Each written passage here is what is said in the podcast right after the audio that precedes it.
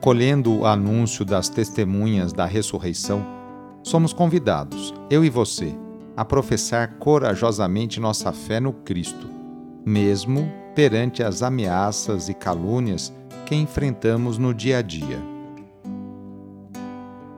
Iniciemos esta oração invocando a Santíssima Trindade. Em nome do Pai, do Filho e do Espírito Santo. Amém. Senhor nosso Deus, nosso Pai, nós cremos em vós, nós esperamos em vós, nós vos amamos nós vos agradecemos este dia e vos damos graças porque estamos com vida. Oferecemos este dia ao Senhor com todas as nossas alegrias e sofrimentos, com todos os nossos trabalhos e divertimentos. Guardai-nos do pecado e fazei de nós instrumentos de vossa paz e do vosso amor. Ajudai-nos a observar vossos santos mandamentos. Amém. Neste sábado, dia 2 de julho, o trecho do Evangelho é escrito por Mateus, capítulo 9, versículos de 14 a 17. Anúncio do Evangelho de Jesus Cristo segundo Mateus. Naquele tempo, os discípulos de João aproximaram-se de Jesus e perguntaram: Por que razão nós e os fariseus praticamos jejuns, mas os teus discípulos não? Disse-lhes Jesus: por acaso os amigos do noivo podem estar de luto enquanto o noivo está com eles? Dias virão em que o noivo será tirado do meio deles. Então, sim, eles jejuarão. Ninguém coloca remendo de pano novo em roupa velha, porque o remendo repuxa, a roupa e o rasgão fica muito maior. Também não se coloca vinho novo em odres velhos, senão os odres se arrebentam o vinho se derrama e os odres se perdem. Mas vinho novo se coloca em odres novos, e assim os dois se conservam. Palavra da Salvação. A exemplo dos fariseus, os discípulos de João estão preocupados porque os discípulos de Jesus não jejuam o jejum é importante no momento certo e com objetivos claros. Jesus considera o jejum não como prática religiosa, mas como expressão de luto e tristeza. O esposo, Jesus, ainda está presente na comunidade. Por isso, ainda não é o momento para ficar de luto e jejuar.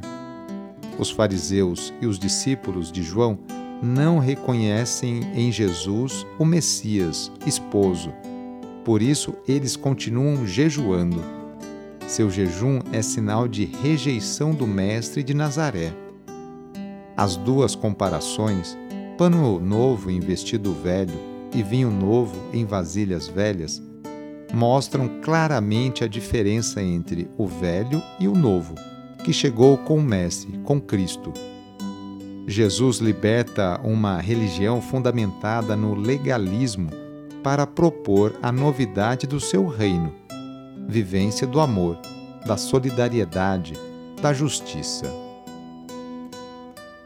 No sábado, a igreja incentiva a rezar de maneira especial e particular por Maria, Mãe de Deus e nossa. Rezemos especialmente também pelas mulheres aquelas que se levantam cedo para seus afazeres domésticos e também por aquelas que trabalham fora. Muitas delas são o sustento, o esteio para a sua família. Lembremos de todas as mulheres grávidas que passam por esta experiência bonita.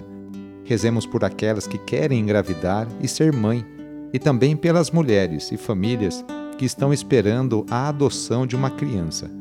Enfim, pedimos a intercessão da Mãe de Jesus nesta oração para todas as mulheres. E rezemos juntos o Magnificat, junto com Maria.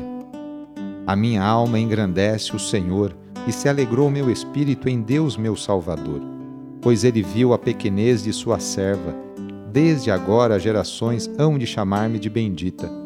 O poderoso fez em mim maravilhas e santo é o seu nome.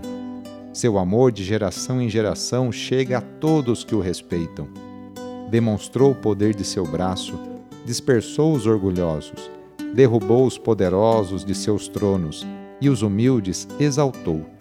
De bem saciou os famintos e despediu sem nada aos ricos.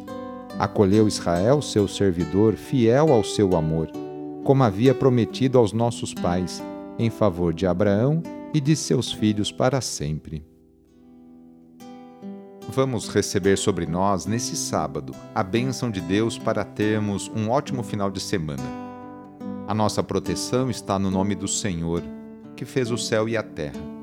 O Senhor esteja convosco, Ele está no meio de nós. Pela intercessão de Nossa Senhora Desatadora dos Nós, desça sobre você, sobre a sua família, sobre o seu trabalho e intenções a bênção do Deus Todo-Poderoso. Pai, Filho e Espírito Santo. Amém. Foi muito bom rezar com você hoje. Se esta oração está te ajudando, eu fico muito contente. Então envie o link da oração para seus contatos, familiares, amigos, conhecidos.